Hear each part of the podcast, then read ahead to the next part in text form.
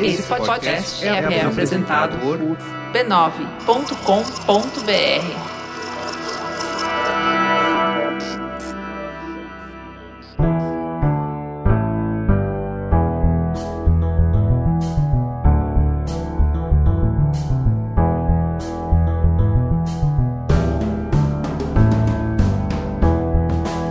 Mamileiros e mamiletes, bem-vindos à temporada 2023 do Mamilos.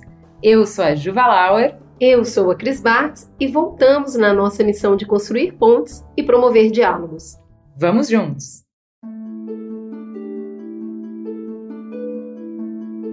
Ju, e a gente que jurava que essa temporada do Mamilos ia ser muito mais tranquila, hein? Que a política ia sair um pouco do centro das atenções diminuir o tom catastrófico que ia ser possível voltar até aquelas discussões gostosas, com visões opostas, dialogando de forma respeitosa e curiosa. Diz aí. E aí, mais uma vez, a gente viveu um ano inteiro só em janeiro, com ETA atrás de vixe. Cada dia um evento que nunca antes na história desse país.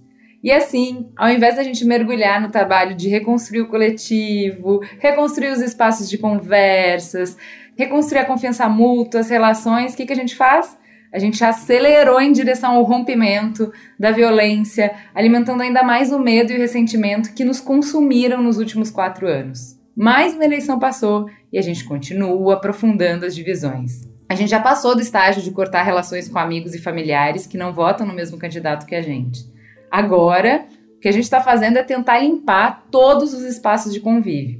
A gente precisa descobrir o voto de cada pai da escola dos nossos filhos, de quem frequenta a academia, de quem vai nos mesmos restaurantes, de quem mora no bairro, porque é insuportável a ideia de conviver com quem representa tudo o que a gente mais teme, com quem quer nos destruir e destruir a nossa forma de viver, os nossos valores. Você sabe, eu sou muito apaixonada pelo livro Como Curar um Fanático, do Amos Oz. Então eu quero propor aqui para todo mundo o exercício que ele apresenta lá no livro. Que tal a gente levar a premissa que a Ju acabou de falar a sério?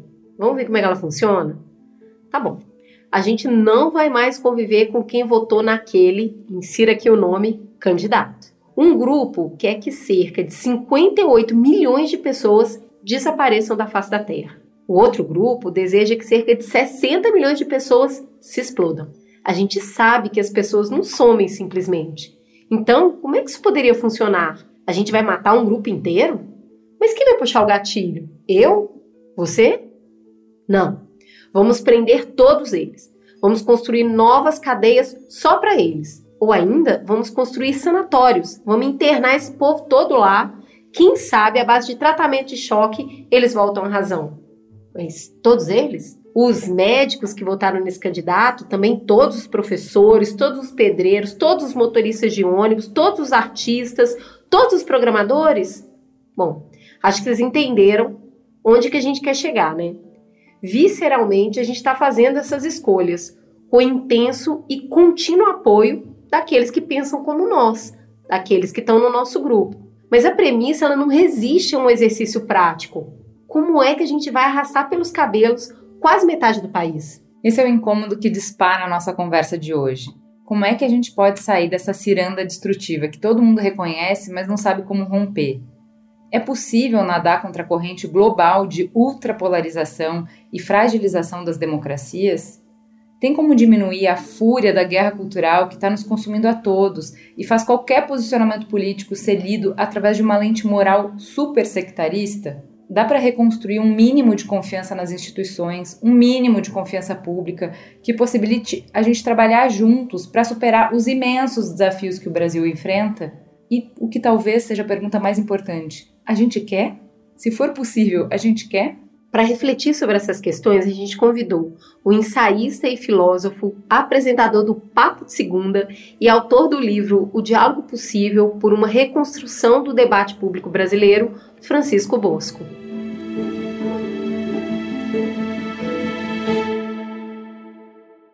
Antes de entrar na conversa de fato, vamos parar para um breve intervalo comercial.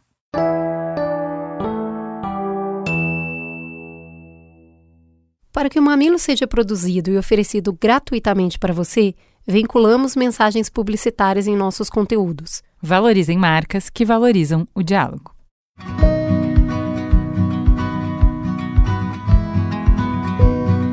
Ju, sabe aqueles dias que a gente tá no corre, sem tempo para respirar e vai ter depilação no final do dia?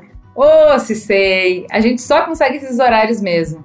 Pior é chegar lá com essa sensação de suada, principalmente na região íntima, né? Nesse momento, o lenço umedecido salva muito. Ele já me ajudou também em viagens longas que a gente já fez, aquela pro Egito, inclusive. Ninguém merece. Verdade. Seja para usar no carnaval, no auge da folia e na falta de um banheiro limpinho, em viagens longas ou em dias corridos, lencinho íntimo é o que há. Mas não dá para ser qualquer produto. Por isso, o Boticário lançou recentemente os lenços umedecidos íntimos que fazem parte da nova linha Cuide-se Bem Cereja Livre, com foco na higiene íntima. Sim, a gente já falou um pouquinho dessa linha semana passada. E além de ter lenço, tem sabonete líquido íntimo, hidratante para virilha e spray íntimo refrescante. E sem a intenção de mascarar o nosso cheiro natural. A ideia aqui é se cuidar bem com produtos ginecologicamente testados. Mas a linha Cuide-se Bem Cereja Livre vai além da região íntima e tem produtos que podem ser usados nas outras partes do corpo. Por exemplo, tem o hidratante Boticário Cereja Livre de 400 ml para espalhar o frescor da cereja pelo corpo todo. Hum, ninguém resiste a um bom hidratante, né? Quem não quer aquela pele macia, sedosa e perfumadinha, hein? E o melhor é que toda a linha é vegana, cruelty free, hipoalergênica e ginecologicamente testada. E você pode encontrar todos os produtos nos canais de venda de Boticário. Só buscar que tá cheiroso.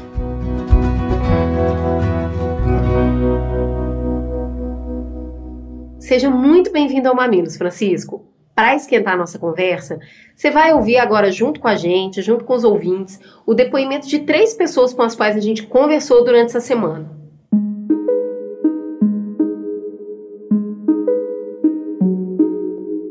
Vamos começar com a Daniela. Daniela, quem é você na fila do pão?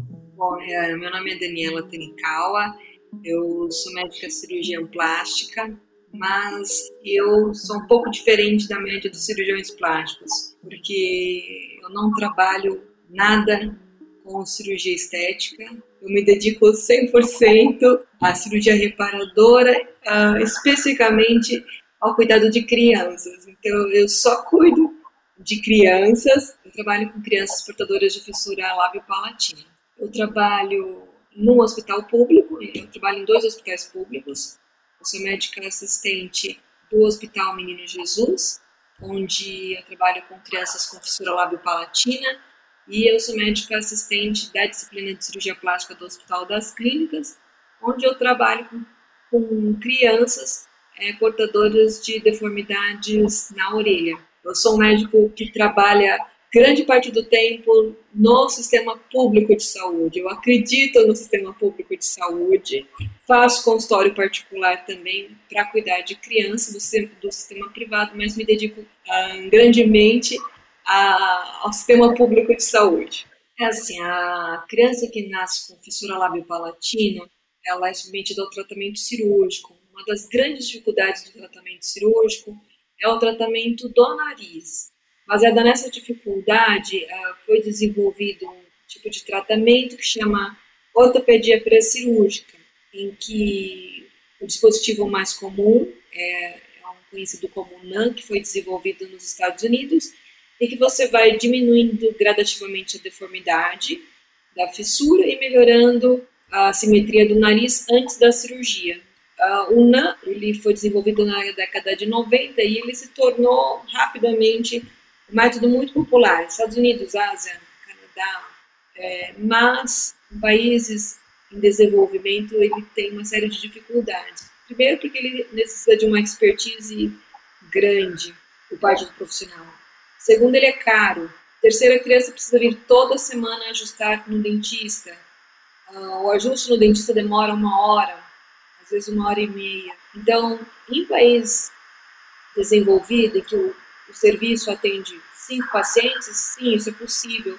Mas num serviço público, num país como o Brasil, é extremamente difícil. Os pacientes vêm de transporte público, eles moram longe, eles não têm tempo disponível toda semana. E, é isso. Então, aí em 2013, um cirurgião plástico chileno ele desenvolveu um método mais simples, usando um clipe de papel. E nós começamos então a falar, ah, vamos vamos por que não? Ao longo do tempo, nós fomos modificando a técnica desenvolvida pelo médico chileno. Nós fomos fazendo adaptações, desenvolvendo, baseado na nossa experiência, aquilo que funcionava melhor, o que dava mais resultado. De cara, a gente não teve uma super adesão, mas com o passar do tempo, que a gente começou a ter pacientes com excelentes resultados, a gente via que no próprio corredor as mães dividiam essas experiências e falavam: olha, vale a pena usar, olha, eu usei, olha como ficou a cirurgia do meu filho. E de repente virou um boom. A gente passou a ter uma alta adesão dos pacientes. Esse custo, o custo do NAN nos Estados Unidos é 3.500 dólares para três meses de uso. Esse nosso é, é, assim, é uma coisa assim muito barata. Então a ideia toda é, é poder otimizar o resultado que é fornecido, fornecendo algo que seja uh, seguro, baixo custo e de qualidade, eficaz. Então é, essa é basicamente a ideia do nosso negócio. Que Brasil você quer, Daniela? Eu acredito, tá? e isso tem a grande sorte, porque eu trabalho no Menino Jesus, e o Menino Jesus tem valores institucionais que são solidariedade, excelência e resultado. Então, isso é uma coisa que eu, eu acredito piamente. Às vezes eu fico ofendida quando eu tenho famílias, amigos de, de colegas da escola que dizem: ah, não, coitado, olha aquela fila, parece a fila do SUS. Não, não é assim. Se você ligar no Menino Jesus, você consegue consulta semana que vem. Você chega, você é atendido no horário que você agendou. Então você não, o médico fica esperando você chegar, na verdade. Se você não vem na consulta, a gente liga para saber por que, que você não veio. E isso é o Brasil que eu acredito. Nós temos que fornecer tratamento de excelência e de resultado. Quais são os obstáculos para construir esse país? Eu acredito que se a gente começar a mudar isso internamente entre nós, de certo modo você consegue estimular pessoas que têm o mesmo sentimento, que às vezes estão separadas por um descontentamento, por uma por um sentimento de que ah, não adianta, ah, não é possível, a gente não vai conseguir. Eu vejo isso porque durante muito tempo assim as pessoas ficam na minha área lutando sozinhas. Uh, elas tentam melhorar no seu universo pequeno o que elas podem fazer em suas especialidades, estão só na cirurgia plástica ou só na ortodontia. Esse projeto do Ganchinho é, é um exemplo clássico disso. Então, nós temos vários centros no Brasil, nós nos conhecemos, nós não somos próximos, nós nos conhecemos e nós trabalhamos cada um isoladamente. Então, essa iniciativa é uma coisa que eu estou muito animada, porque nós conseguimos juntar esses centros, todos aceitaram participar e todos estão muito nessa sintonia de: olha, vamos crescer juntos, vamos trocar experiência juntos, vamos aprimorar as coisas juntos. Em quem você votou em 2022 e por quê? Na última eleição eu votei no Bolsonaro. Não, não acredito que seja o candidato perfeito, mas tem coisas que são inadmissíveis. O que aconteceu no governo Lula e o que se provou ter acontecido no governo Lula são coisas inadmissíveis. Então, isso são coisas, são valores muito errados que nós não podemos ser coniventes. Então, eu acho que existem valores que são errados e que não, não tem perdão. Desonestidade é um. Desonestidade, corrupção. Uh, corrupção é você usar dinheiro que não lhe pertence. Né? Isso não pode. E isso não é só para presidente, isso são valores em qualquer instituição. Então, assim, um médico que morde o honorário de um outro médico antes de repassar esse honorário, isso é uma corrupção. Isso é extremamente errado. E dentro do meio médico acontece. Em todos os meios acontece. Não estou dizendo que o outro seja um candidato ideal. Ah, espero que ao longo do tempo nós poder, possamos ter um candidato que tenha valores diferentes. Não só ele, porque o candidato é um, o candidato a presidente, mas tem que ter toda uma comunidade que pense diferente.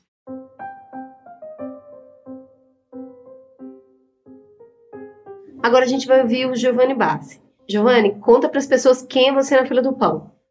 Oi, pessoal, eu sou Giovanni Bassi, eu sou programador há 20 e poucos anos, eu vim de outra área, sou formado em administração de empresas, trabalho como programador desde então e lá por 2010 é, resolvi abrir uma empresa. É, isso vem de um histórico meu de participação na comunidade de software, né, que me levou a trabalhar como consultor independente alguns anos antes disso, né?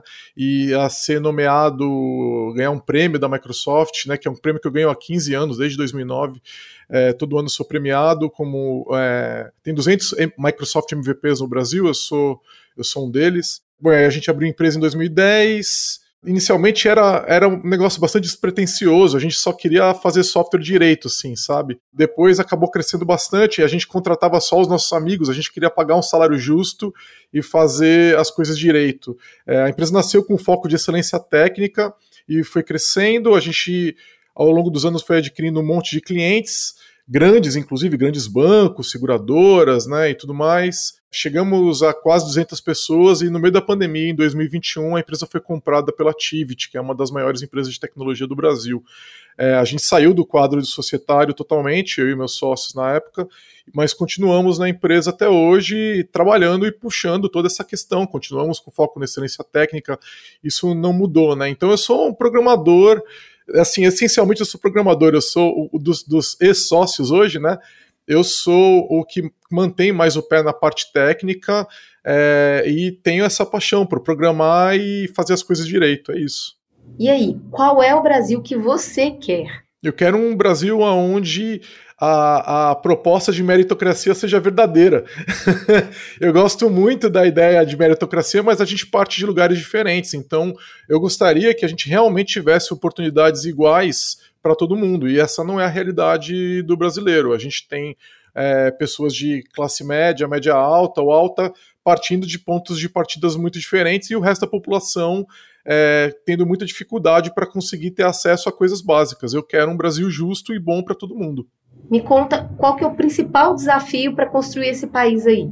Eu acho que o principal desafio é a, a desigualdade social. Tá? Eu acho que é, esse é o principal problema hoje. Tá? É, se a gente não consegue equilibrar economicamente o brasileiro, a gente não consegue é, chegar nesse ponto que eu falei antes. Né? Eu acho que desses seguem muitos outros, né? mas eu acho que o principal é esse. E como você acha que a gente pode responder esse desafio? Bom, no longo prazo, porque esse é um problema que a gente só resolve no longo prazo, a gente resolve com educação. Né? É inevitável, não tem outra saída é, do que resolver com educação. A gente precisa investir principalmente na educação de base é, e conforme a população vai ganhando essa educação formal, a gente pode então é, investir mais em educação superior. É, a gente está deixando passar é, o bonde da tecnologia no Brasil, é, que é a minha área, eu percebo que a gente poderia estar. Tá, é, liderando nessa frente, o brasileiro é visto no mundo inteiro como um povo muito esforçado e trabalhador e a gente simplesmente não está aproveitando isso. Né? Então, sem dúvida nenhuma, é, é por educação. A gente tem grandes é, expoentes no Brasil fazendo um trabalho é, fenomenal, mas é um trabalho também muito político e muito difícil de, de resolver. E uma, o problema dele ser um problema de longo prazo e, e, a gente ter governantes de curto prazo ali, né, de quatro anos, de, é, torna tudo muito difícil. Então a gente precisa ter políticas que cruzam diversos governos diferentes, né? E para poder chegar em alguma coisa que seja efetiva em 20 ou 30 anos. A tecnologia é capaz de ajudar a tirar é, o, o Brasil da situação atual e reduzir a desigualdade no longo prazo. A tecnologia é hoje uma área que tem uma exigência gigantesca no mundo inteiro. É, é uma área que produz produtividade, que aumenta a produtividade de todos os lugares onde ela toca. Toda grande empresa hoje é uma empresa de tecnologia. A demanda por tecnologia é gigantesca, é, os salários são altos, muito acima da realidade brasileira. Se você for olhar as pessoas que trabalham com tecnologia, elas ganham muito acima. O treinamento que a gente precisa hoje para tecnologia não é tão caro e tão avançado você consegue pegar uma pessoa com conhecimento mais, médio do ensino médio e você consegue treinar ela para fazer trabalhos complexos de tecnologia.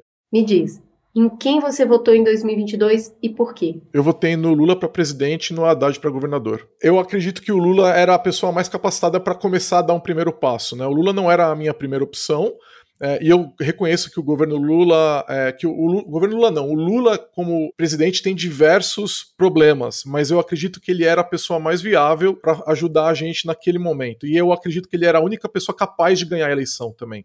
Então eu é, fiz as tripas coração, eu queria ter votado à esquerda do Lula, não tinha, não via isso, não via um projeto capaz de ganhar, mas é, o Lula eu via que ele era um primeiro passo, então eu, eu por isso que eu votei nele.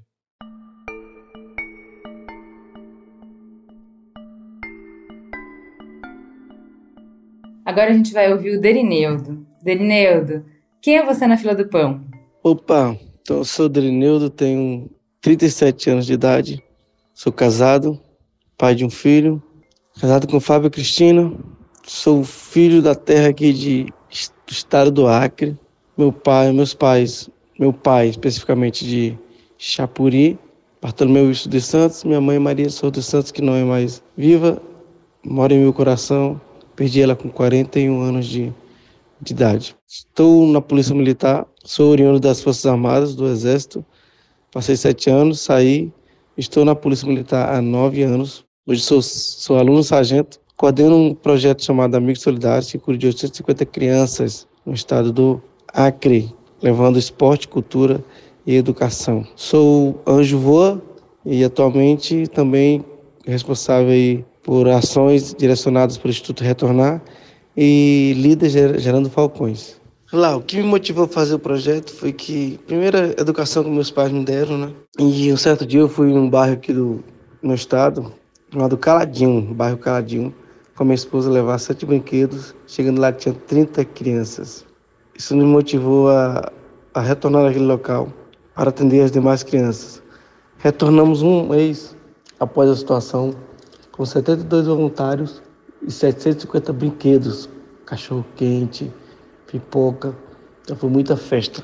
Já atendemos para mais de 20 mil pessoas, falando-se de entregas cestas básicas, entregas de casas, é, crianças atendidas pelos projetos culturais e esportivos, para mais de 20 mil pessoas. O projeto já existe há oito anos e eu posso dizer que o maior benefício do projeto é levar sorrisos, onde muitas das vezes só existe tristeza. Então, chegar em um local que já não existe esperança, que já não existe dignidade, que já não existe sonho, e você conseguir fazer as pessoas sonharem, fazer as pessoas entenderem que elas fazem parte, sim, dessa sociedade que algumas pessoas estenderam a mão, isso nos traz como um foco, um maior objetivo, é levar alegria para as pessoas. Qual é o Brasil que você quer? O Brasil que eu sonho é um Brasil mais humano, onde as pessoas possam olhar não para suas condições financeiras, não para a cor da sua pele, não para o partido que você apoia, mas sim o ser humano que, que você é. Todos nós existimos como seres humanos, merecemos ser vistos como seres humanos. O que eu tenho como profissão não me faz melhor nem pior do que ninguém. Só me dá a oportunidade e capacidade de estender a mão para aqueles que um dia sonhou em chegar e não conseguiram chegar. Para um dia aqueles que sonham em chegar possam chegar. Então, hoje eu estou na Polícia Militar. Com certeza, muitos jovens não conseguiram é, ter condições reais de ter a educação que eu tive. Então, por que não estender as mãos, ajudá-los a ter a educação, ajudá-los a ter a oportunidade? E assim eles continuarem sonhando, a família continuar sonhando. Então, se Deus lhe dá a condição de ter dez pares de sapato, não é para você estar andando na frente das pessoas e mostrando que tem dez pares de sapato, não. É para que você possa doar um. Se você tem condição de ter milhões de reais na conta, para para pensar. Existem pessoas que não têm sequer um quilo de arroz para comer, não tem um quilo de alimento para se alimentar. Você pode ir até eles e e alimentá-los. Qual é o principal desafio para a gente construir esse país? O maior obstáculo para ter esse país, eu posso falar que, usando como referência uma frase do Nelson Mandela, que ele diz o seguinte: a fome só existe por causa da por causa do egoísmo. A fome foi gerada por causa do egoísmo. Então, é que possamos olhar mais para a coletividade e não olhar somente para você mesmo, próprio umbigo. Em quem você votou em 2022 e por quê? Eu votei em Jair Messias Bolsonaro, porque eu posso enumerar aqui várias coisas, mas eu vou deixar uma, que ele não apoiou o aborto, sou a favor da vida, sou a favor do, do amor, a favor da alegria. Mesmo todas as dificuldades, nós merecemos ter a oportunidade de viver. Então, foi o que mais deixou claro que não defenderia a questão do, do aborto. Então, eu caminhei com ele. E sem falar também da questão do militarismo, sei como é que é a, a caserna, das dificuldades. E ele é um, militar da casa. Então, achei por uma opção acolher, dar mais oportunidade. Não deu certo, mas caminho que segue, respeitando quem ganhou, caminho que segue, respeitando a todos que votaram também no, no outro candidato que se tornou vitorioso. É, o mundo ele se torna melhor quando aprendemos a respeitar, ouvir e buscar cada vez mais nos tornarmos pessoas melhores. Não melhor que A, melhor que B, mas você se tornar melhor você mesmo, se tornar melhor do que você a cada dia. A nossa é, luta diária não é em se tornar melhor do que outras pessoas, e sim você mesmo, melhorar cada dia como ser humano, como pai, como amigo, como irmão, se tornar uma pessoa melhor é, nessas situações vai lhe fazer bem mais leve a caminhada.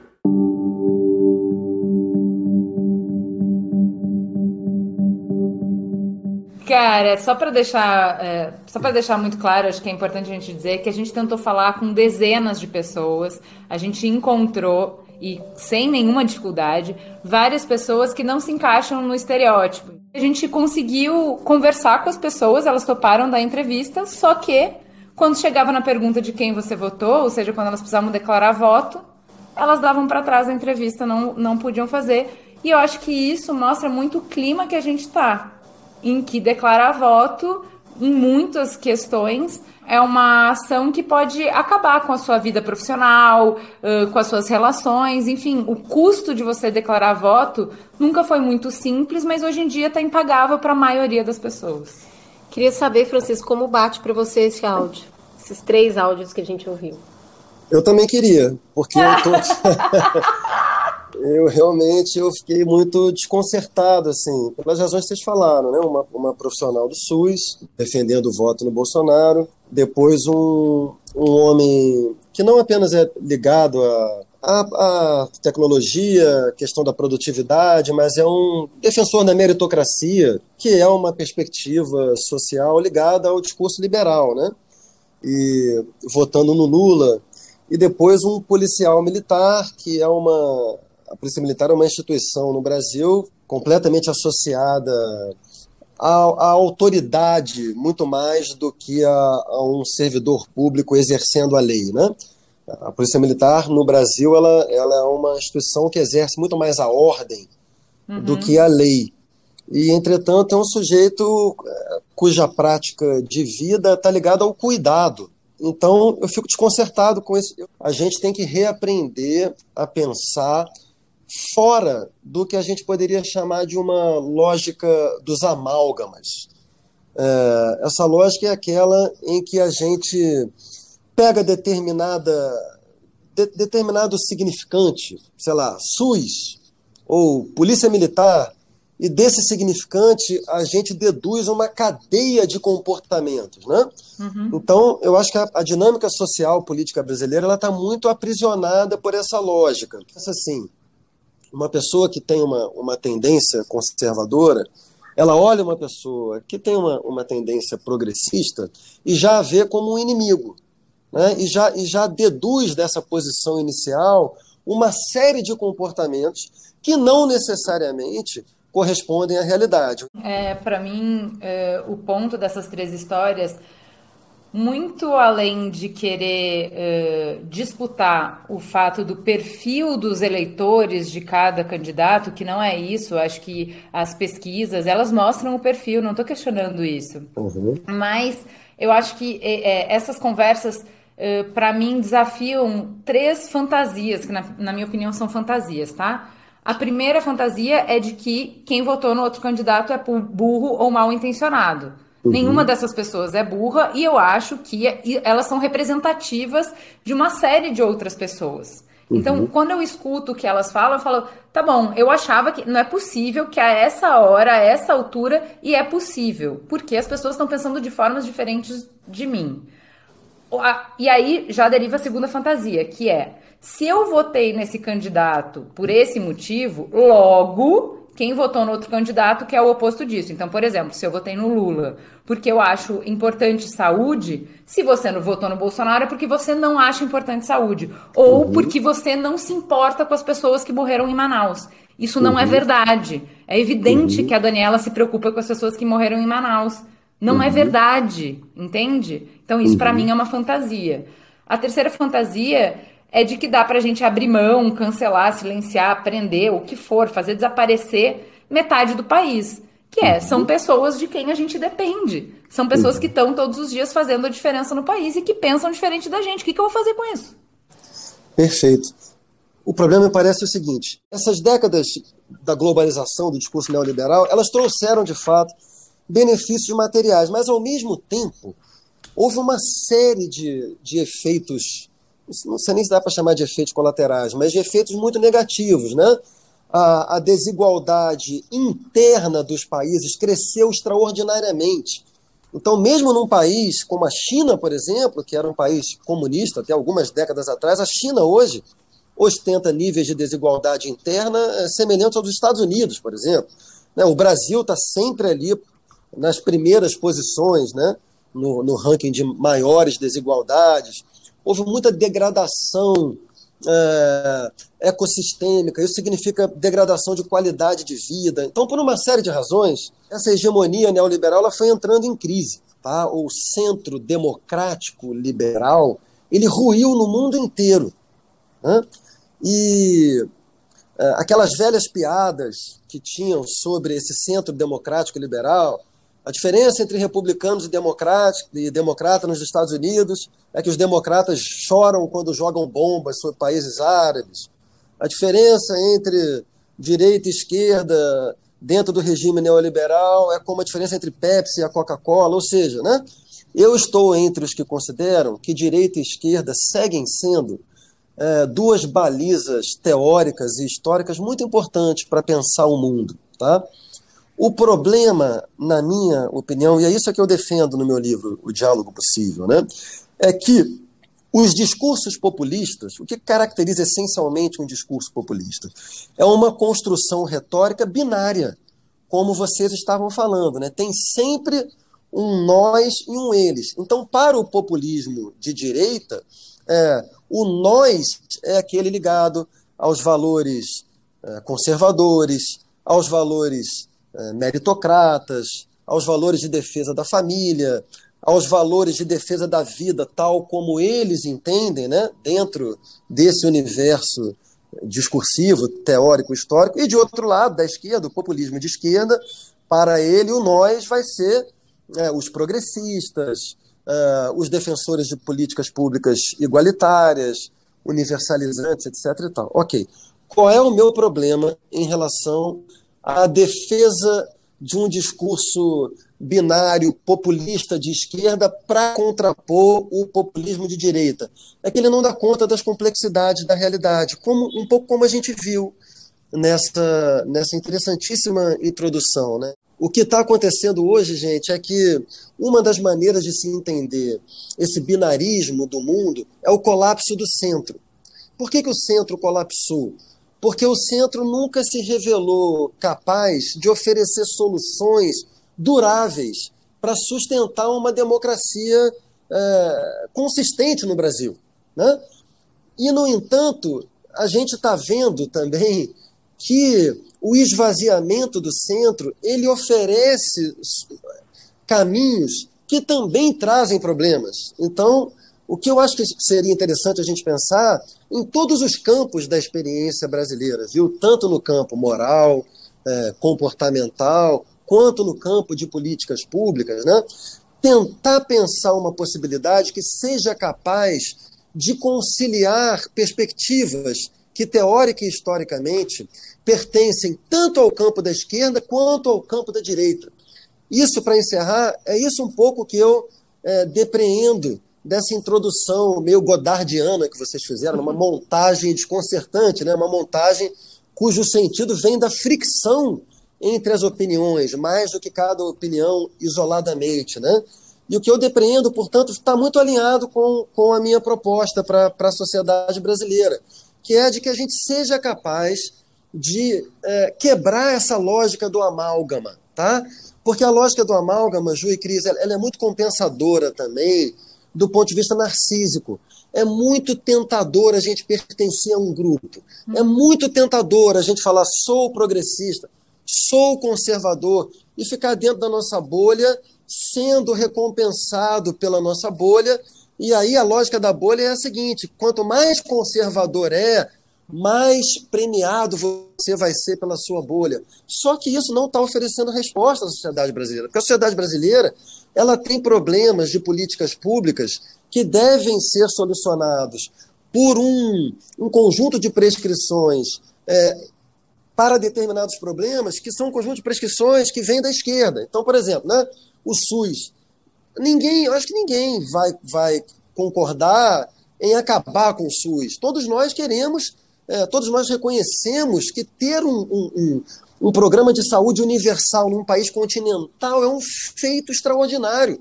Então a gente quer mais recurso e mais competência para o SUS. Entretanto, se a gente ficar só nisso, a gente não tem uma, uma economia que gere produtividade, aumente a riqueza. De onde é que sai produtividade? na minha opinião, de um maior estímulo à, à iniciativa privada. Quem pensou isso melhor é a direita. Enfim, então a gente tem que recuperar a capacidade de recusar as tentações de pertencer a um grupo só e admitir que existem muitas soluções uh, que pertencem aos campos diferentes, direita e esquerda, e que essas soluções podem servir aos problemas diferentes da sociedade brasileira. Ufa! Eu Desculpa. gosto muito da, da proposta do amálgama, porque talvez eu pense que a solução para ela parta de uma coisa muito interessante que talvez a priori pode parecer reforçar o amálgama, mas quando você está completamente aglutinado com um determinado grupo para entender que a sua existência tem sentido, né? É, ela ganhou um vetor. Você tem o que seguir, valores para defender. Então você está completamente é, é, é, amalgamado aquele, aquele grupo. Mas talvez quebrar o amálgama seja justamente descobrir que a vida não é possível é, com um determinado grupo isolado. A gente não uhum. consegue, para sobreviver enquanto sociedade, permanecer única e exclusivamente vivendo dentro de um grupo. E aí eu acho que o exemplo da médica é perfeito. É, se você tem um filho que vai precisar de uma cirurgia, existe uma médica incrível, num hospital incrível, que tem uma técnica acessível, você não vai entregar ela na mão de qualquer outro profissional, a sua uhum. criança. Então, se, se, se o seu grupo está repleto de pessoas, mas entre eles essa médica não está, é aí que esse amálgama vai se quebrar. Você vai entender que, na verdade, você vai precisar da sociedade como um todo e não só das pessoas que pensam exatamente como você. Sim, perfeito. E, entretanto, é. a gente chegou ao ponto contrário disso. Né? Tem gente que realmente prefere não levar ao, ao, ao, o filho a um médico cuja ideologia seja contrária à sua, né? Exatamente, porque o que, que eu vou partir do pressuposto? Se ela votou no Bolsonaro, então ela defende cloroquina, então ela é uma má médica, então eu não posso confiar nela para fazer a cirurgia de palato do meu Isso, filho. É. E essa é a questão, eu não sei se ela receitou cloroquina para as pessoas, tá? Não sei porque eu não perguntei isso, eu não cheguei Sim. aí. O meu uhum. ponto é, todos nós somos complexos e a gente tem a habilidade e a capacidade de estar certo sobre algumas coisas e estar muito errado sobre diversas outras coisas. O fato de que eu estou fatalmente errada sobre algumas coisas não invalida qualquer outra coisa que eu pense, faça, seja, entende? Esse é o ponto. Sim. A gente chegou num lugar que é muito sectário mesmo, é assim, se eu, eu tomo o todo pela parte, se essa uhum. parte de você é insuportável para mim, eu faço a inferência de que você tá todo podre. Eu não uhum. dá para conviver, não dá para discutir. E, e, essas, por isso que eu chamo, é, a gente chama de falácia do espantalho, mas não sei se é correto, que é eu me permito então fazer muitas inferências sobre você. Né? Então é uhum. isso. Eu já sei, você votou no Bolsonaro, então você receitou cloroquina. Eu nem sei, cara. Como é que eu vou saber isso se eu não perguntar, entendeu? Isso não serve agora, não serve nesse momento e muito menos é praticável. Se você está contratando uma empresa de mudança, você não vai perguntar para o cara que vai carregar a sua geladeira em quem ele votou. Você também Sim. não vai perguntar para o balconista da farmácia e também não vai perguntar para a pessoa que você sentou ao lado dela no ônibus. Então, existe uma série de pessoas com as quais a gente convive com as quais a gente troca serviços, favores, bom dia e gentilezas que a gente simplesmente não sabe qual é em quem a pessoa votou. Eu não vou falar nem de ideologia política. Em quem a pessoa votou. E, e eu digo, eu acho que é importante que a gente traga nesse momento que a gente está falando isso, que a gente está. O fato da gente questionar a solução que a gente está dando para o impasse que nos encontramos pós uma eleição muito, muito. É, com uma margem muito pequena, né? É, não quer dizer que a gente tá de qualquer forma dizendo, gente, então tem que anistiar, então vamos, vamos abafar essa tensão, vamos fingir que nada tá acontecendo, é, vamos dar as mãos e cantar com baiá, e, e não é isso. Não é isso. Não é mesmo. Porque, inclusive, você sabe, eu falei quando a gente estava construindo essa pauta, eu tenho dúvida se é hora de conversar. Sabe casal quando tem uma briga, um quebra-pau danado e a gente só tá sofrendo pelo momento que passou e o outro já quer conversar? Eu não quero uhum. conversar agora. Eu ainda tô magoada, eu tô ferida, eu tô triste. Eu não sei se é a partir, gente, passou, vamos lá, não dá para arrastar 40% da população pelo cabelo. A gente vai ter que conversar, mas eu não sei como. Você tem alguma tem... ideia, Francisco? Tem, como? Tem muitas, tem, tem muitas ideias, não sei se são praticáveis, execuíveis, né? mas vamos lá. Primeira coisa, eu acho que são, tem temporalidades e problemas diferentes nisso aí. Né? Eu acho que tem uma, uma primeira temporalidade em que a justiça brasileira ela vai ter que ser muito firme, como, como está sendo, para afirmar a, a existência da democracia. Então, o primeiro momento não é exatamente de diálogo, né? O primeiro momento é de é, investigar e, se for o caso, punir todas as pessoas que atentaram contra a democracia.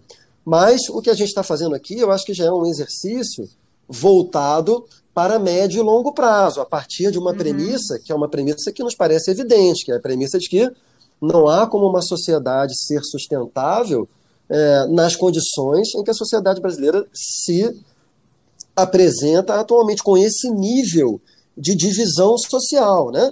Uma coisa importante, meninas, que a gente não falou, que eu queria falar aqui, que, que, que é, que é, uh, que é a, a questão da verdadeira revolução humana que a gente está passando nas, na, nas tecnologias de comunicações. Isso talvez daqui a décadas ou séculos, talvez vá ter o peso que a Revolução Industrial teve na aurora da modernidade. Assim. Isso está modificando o comportamento humano de uma maneira muito drástica e muito súbita. O espaço público do Brasil, o espaço público em que eu fui formado, por exemplo, acredito que vocês também, era um espaço público muito mais restritivo, ele detinha todos os filtros que a sociedade brasileira tem. Ele era feito por grande imprensa, que no Brasil sempre foi uma imprensa muito concentrada, né?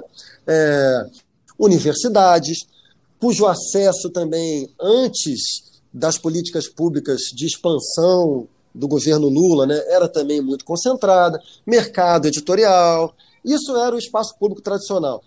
Pouco democrático, né? O que, que aconteceu com o espaço público? A partir da emergência das redes sociais, né, ele foi se tornando, há um tempo, mais democrático, e no momento, no, no, no, nesse processo em que as redes sociais foram tomando conta das nossas vidas, porque as redes sociais não são mais uma dimensão da nossa vida que a gente entra uh, e se dedica a elas por uma ou duas horas por dia, três ou quatro, como for tecnologias anteriores de grande impacto no nosso psiquismo na vida social também, como o rádio, como a televisão, como o cinema. Redes sociais são uma coisa muito mais radical, gente. As redes sociais, elas já se tornaram uma espécie de vida, já não vou nem dizer paralela. É talvez o lugar onde se passa a vida mais fortemente do que a vida uh, de encontros efetivos. Né? E qual é a consequência disso? Essa é a minha hipótese, tá? O mundo está passando por um processo de imaginarização da experiência subjetiva e da experiência social, cujas consequências estão sendo muito profundas. E são essas aí que a gente está discutindo. No momento em que a nossa vida fica absolutamente dominada por um registro psíquico, que é o registro do inconsciente, que é o registro da luta permanente por reconhecimento, pela tentativa de impor uh, a nossa autoimagem sobre os outros e, e portanto, é, pelo sofrimento que acontece a cada vez que a nossa autoimagem não é confirmada. Todos esses mecanismos que, ele, que eram, uh, eram secundários na nossa vida, eles, eles, eles tinham um lugar que não era um lugar onipresente. Eles se tornaram onipresentes agora. Então, tudo isso aí leva ao binarismo, leva à hiper-identificação é, das pessoas. Como é que a gente desativa isso? A gente simplesmente acabou com o conceito de alteridade, né? O outro, o outro existindo como o diferente de mim e ainda assim válido, o outro que existe, e, e, e, é interessante, porque a gente ou vilaniza ou é condescendente, né? Uhum. A gente é muito condescendente com isso. Coitado, ele não sabe o que faz. Uhum. Ele não está no seu juiz perfeito, ele está fazendo isso porque ele está sendo enganado pelos meios de comunicação. Uhum. uhum. Então, assim, eu parto simplesmente para esses dois é, é, é, conceitos, porque aquele outro não corresponde à, à, minha própria imagem. E aí, puta merda, hein? Caetano já estava cantando isso há quanto tempo atrás mesmo? Lacan, se pudesse, teria feito essa mesma canção, né? É, o Narciso acha feio que não é espelho. Olha, tem um, tem um outro ponto que acho que a gente não tocou que, que é fundamental para a gente entender o, o embrólio de comunicação e de relação que a gente está tendo, que é o fato de que, é, justamente na quebra desse ambiente de conversa que era muito monopolizado pelas redes sociais, a gente não tem mais uma realidade compartilhada, né? Então, na hora de julgar o outro, eu parto do pressuposto que ele tem acesso às mesmas coisas que eu, que ele sabe as mesmas coisas que eu, que ele está se alimentando das mesmas informações que eu. Uhum. E nada poderia ser mais falso. Uhum. Não tem ninguém se alimentando das mesmas coisas que eu. Uhum. Não há diálogo possível se não há realidade compartilhada. Não tem, não tem. Como é que a gente vai dialogar se a realidade não é compartilhada? Conta para mim, Francisco. Perfeito. Eu, essa é uma, é uma questão gravíssima mesmo. Houve, houve uma espécie de descolamento tectônico, né? social, sem precedentes. Né? Ah, eu acho que o, o primeiro passo para reconstruir o que seria um, uma, um mínimo solo comum ah, é material, né, gente? Assim, porque é difícil, é difícil defender uh, um solo cognitivo comum quando a gente tem existências materiais tão absolutamente desiguais. Né? Uhum. Então, acho que uma, uma, um, um, primeiro caminho que o Brasil e o mundo têm que tomar é aproximar a realidade material das pessoas, ou seja, diminuir as desigualdades. Eu tenho para mim que a diminuição das desigualdades levaria é, como consequência lógica, há um processo de ganho de credibilidade das instituições democráticas. Uhum. E a partir daí, desse ganho de credibilidade das instituições, a gente começa a conseguir reconstruir um solo comum que vá suturando essa fratura. A gente está vivendo sob, sob o regime do que eu costumo chamar de é, lógica de duplo sentido invertido. O que, que significa isso? Você pega um significante fundamental, como por exemplo democracia. Né? Democracia não é, se você for conversar com um eleitor de Bolsonaro, ele jamais vai se considerar um antidemocrata. Mesmo os que nós, do campo de esquerda, progressista, é, consideramos golpistas, eles não se consideram golpistas. Eles se consideram uh, os mártires da democracia, porque a democracia, é, nessa perspectiva, está sendo ameaçada pelas instituições que nós aqui do nosso lado consideramos que justamente a, a, a estão defendendo, a começar pelo STF. Então a, a, coisa é tão grave que é, está acionado um mecanismo é, trágico, que é o seguinte: o, as instituições que, para um grupo social, defendem a democracia, ao fazê-lo, estão aprofundando o ódio do outro grupo, que, por sua vez, reensejará a ameaça à democracia. Então, de novo, né, a gente está submetido a uma lógica que, tal como ela está montada, ela não tem possibilidade de sair. A gente tem que sair é, rompendo a lógica. Né? Eu acho que faz muito sentido essa proposta sua de diminuição da desigualdade para a estrutura do tecido social, porque a verdade é que a realidade compartilhada ela existiu de uma maneira muito uh, elitista no Brasil, né? Uh, quem, a, a, a realidade era compartilhada é, é, a gente sempre teve Perfeito. realidades muito diferentes no Brasil. A realidade compartilhada Sim. midiática e tudo Perfeito. mais é de uma burguesia, classe A, B, C. Muito né? importante. É, essa outra realidade Sim. das pessoas periféricas, das pessoas ribeirinhas, dos indígenas, das pessoas de religião de matriz africana. Não imagina, no Brasil tem tolerância religiosa sim. Aqui todo mundo aceita a religião de todo mundo. Tem gente que tem até duas. Não é verdade. É porque a gente não compartilhava a, a, a, vida e a realidade das pessoas de religião de matriz africana, que sofrem uma perseguição imensa.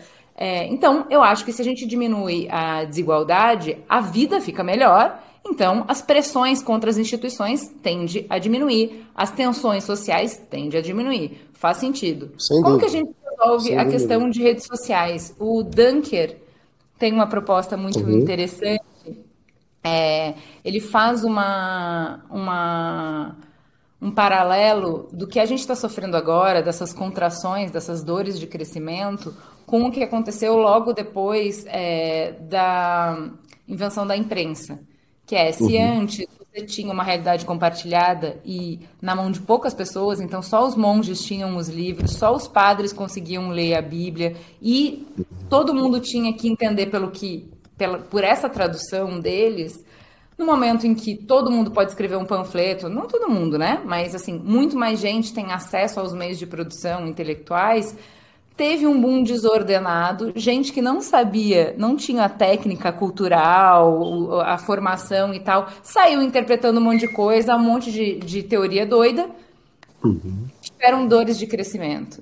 E depois, isso de alguma maneira encontrou um ponto de equilíbrio. Então, a teoria dele uhum. é de que a gente está com uma ferramenta que a gente, por enquanto, não sabe usar. E por enquanto, como uma criança brincando com uma ferramenta super potente que ela não sabe usar, estamos nos ferindo e nos ferindo muito. Então uhum. eu acho, é, eu acho que é, não para dar uma solução, mas faz parte desse período da gente se ajustar às instituições que existem e as comunicações que existem e as leis que existem não dão conta dessa nova tecnologia, desse novo jeito de viver, baseado, desse novo jeito de mediar as relações e as conversas através de redes sociais isso tende a melhorar. Eu não sei se a gente vai piorar muito antes de melhorar, é, mas isso tende a gente aprender a, a, lidar melhor com os efeitos colaterais. Não, e você me falando, me vem aquela imagem que eu acho que todo mundo já assistiu da primeira é, é, negócio da televisão, que eles fazem uma brincadeira num comercial, que estão sendo invadidos por alienígenas e várias pessoas acreditaram uhum. e foram pra rua. e a gente ri e fala, olha, eles acreditaram num comercial puta merda, olha a gente aqui em 2022. Acreditando um monte de fake news, porque é isso, a gente porque não tem é mais isso? realidade compartilhada, estamos é. sendo jogados uns contra os outros, visceralmente, muito perdidos, muito amedrontados, e nada de bom tem vindo disso. E agora? E agora? E agora eu acho que é, é, é sabe o que? Eu queria, inclusive, a gente está caminhando aqui para o encerramento, mas assim, eu não acredito numa humanidade com ponto de não retorno enquanto a gente não for uma pandemia de fungo, igual a gente está vendo no The Last of Us, que aí você vira né, um shiitake. Enquanto isso não acontecer, eu acho que tem ponto de retorno. Eu acho que a gente passa por grandes crises, como qualquer relação. É uma relação humana de uma crise muito grande, mas é, eu, eu, acho que o, o, desejo, o chamado desse programa é, é, é, muito o que a gente lida quando a gente tem que morar na mesma casa com uma pessoa com quem a gente brigou, tentando trazer isso para o micro da vida. É Sim. o que a gente está vivendo hoje na sociedade. Você não tem como mudar de casa, porque você não tem como arrastar 40% da população. São muitos desafios. Assim, o, o, o Brasil é grave porque a gente está passando por uma nova camada de problemas sem ter conseguido equacionar minimamente a camada anterior. Né? A gente tem um nível de desigualdade de pobreza e de precarização de ensino e de precarização urbana que é enorme. E aí vem uma outra camada. Quer dizer, é, em relação, os nossos problemas são contemporâneos, as nossas soluções são muito antigas. Então, assim, é como se viessem ondas de problemas que vão se sobrepondo. Verdade. Difícil. Não, inclusive eu estou falando aqui sobre em algum momento a gente vai ter que olhar para a cara da pessoa com quem a gente brigou, mas isso fica sempre muito difícil a cada notícia que vai sendo publicada, né? Então, assim, a hora que a coisa começa a arrefecer um pouco e vem uma notícia como a dos Yanomamis, o nosso ódio é revigorado. Ele é. vai lá e ganha mais um potencial, porque é muito sofrimento. E aí atinge todo mundo que viu aquelas imagens. E aí a gente volta para a mesma pergunta: como as pessoas são capazes? E aí. É, é para mim, é, o exercício de, desse programa é um exercício de eu pensar que o Brasil não é esse lugar horroroso onde metade das pessoas não se importam com as mortes da pandemia, não se importam com a gente voltar para o mapa da fome, não se importam com o genocídio dos Yanomamis, enfim, não é sobre isso. As pessoas que votaram não votaram por esses motivos, elas têm outros motivos. Com algumas pessoas, e eu não sei quantas, mas quero crer que precisa ser um pouco mais que a metade, dá para trabalhar. Porque é, desse, desse universo que eu trouxe aqui, eu consigo trabalhar com essas pessoas que estão aqui, entende? A gente tem pontos de que é, que é o básico do terreno da política, que é no que a gente concorda, trabalhamos juntos, e no que a gente discorda, a gente conversa e a gente vai ceder cada um um pouco. Então, assim, é o básico, é voltar para a origem. Existem pontos de encontro com essas pessoas, inclusive com as pessoas que votaram no Bolsonaro. Todas? Não. Não. Com certeza não. Mas que eu não posso puxar metade do Brasil pelos cabelos, realmente é isso, é uma certeza. É tentar achar algum ponto de encontro, né? Eu acho que tem, inclusive, relações familiares que não tem retorno, não. Acabou mesmo e, e tá tudo tão destruído e tão machucado que talvez não tenha nenhum retorno nunca. E tudo bem. Mas aí não dá para ser o mesmo para todo mundo. Eu acho que a gente está sofrendo de uma generalização absurda. Nem todo mundo foi lá e quebrou o relógio e atacou o, o, aquele espaço, né? Invadiu os três poderes. Nem todo mundo fez aquilo. E a gente vai ter que Nem todo mundo faz parte do gabinete do ódio até as pessoas que compartilharam as notícias do gabinete do ódio e que repetem essas notícias não estão no, na mesma categoria ou na, na mesma possibilidade de, de, diálogo que as pessoas que criaram essas notícias e que, é. que a, trabalham ativamente para disseminar esse vírus de desinformação. Então é isso, assim, não dá para colocar todo mundo no mesmo no mesmo balaio porque é jogar o bebê fora com água suja. Sem dúvida. A gente tem que isolar. Eu, eu faria a diferença, gente, entre uh, bolsonaristas e eleitores de Bolsonaro. Mas um eleitor de Bolsonaro não é necessariamente um bolsonarista, né? É, você pode votar no Bolsonaro por razões diversas, uh, e, não, e não necessariamente votar nele, ele foi a alternativa que se apresentou ali ao que pareceu. Né? Então, tanto as pessoas que são conservadoras, mas que não são bolsonaristas, uh, essas têm a tarefa de tentar olhar para o campo da esquerda e tentar separar nessa esquerda também o que é uma postura absolutamente inegociável com as suas, com as suas posições, porque tem. Né, tem, um, tem um extremismo, tanto do lado do progressismo de esquerda, quanto do lado do, do, da direita bolsonarista.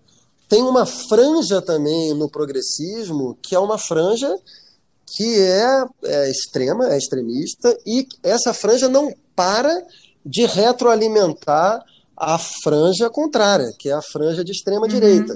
Uhum. Então, é necessário que a gente recrie uma sociedade em que os valores conservadores e os valores progressistas estejam dentro de um círculo de compasso que é mais delimitado e que, e, e que esses valores possam conviver de uma maneira tensa necessariamente, mas eles podem conviver.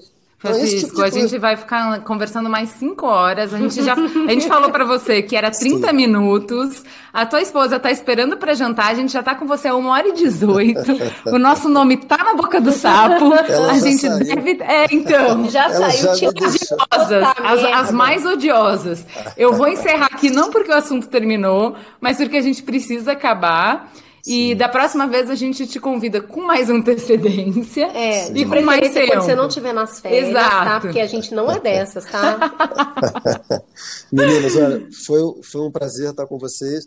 A conversa, o tema é, é infinito, né? É. É isso. tá bom, gente. Obrigado. A gente que agradece e até a próxima. Um Até. beijo. Um beijo. Muito obrigada por compartilhar essa uma hora conosco. Se essa conversa te inspirou, vai lá, faz ela chegar em quem precisa. Você é o principal veículo para levar o Mamilos para mais pessoas. Compartilhe o diálogo de peito aberto. Contamos com vocês para espalhar as sementes da tolerância por todo o Brasil. Até semana que vem, porque olha, a gente vai continuar por aqui.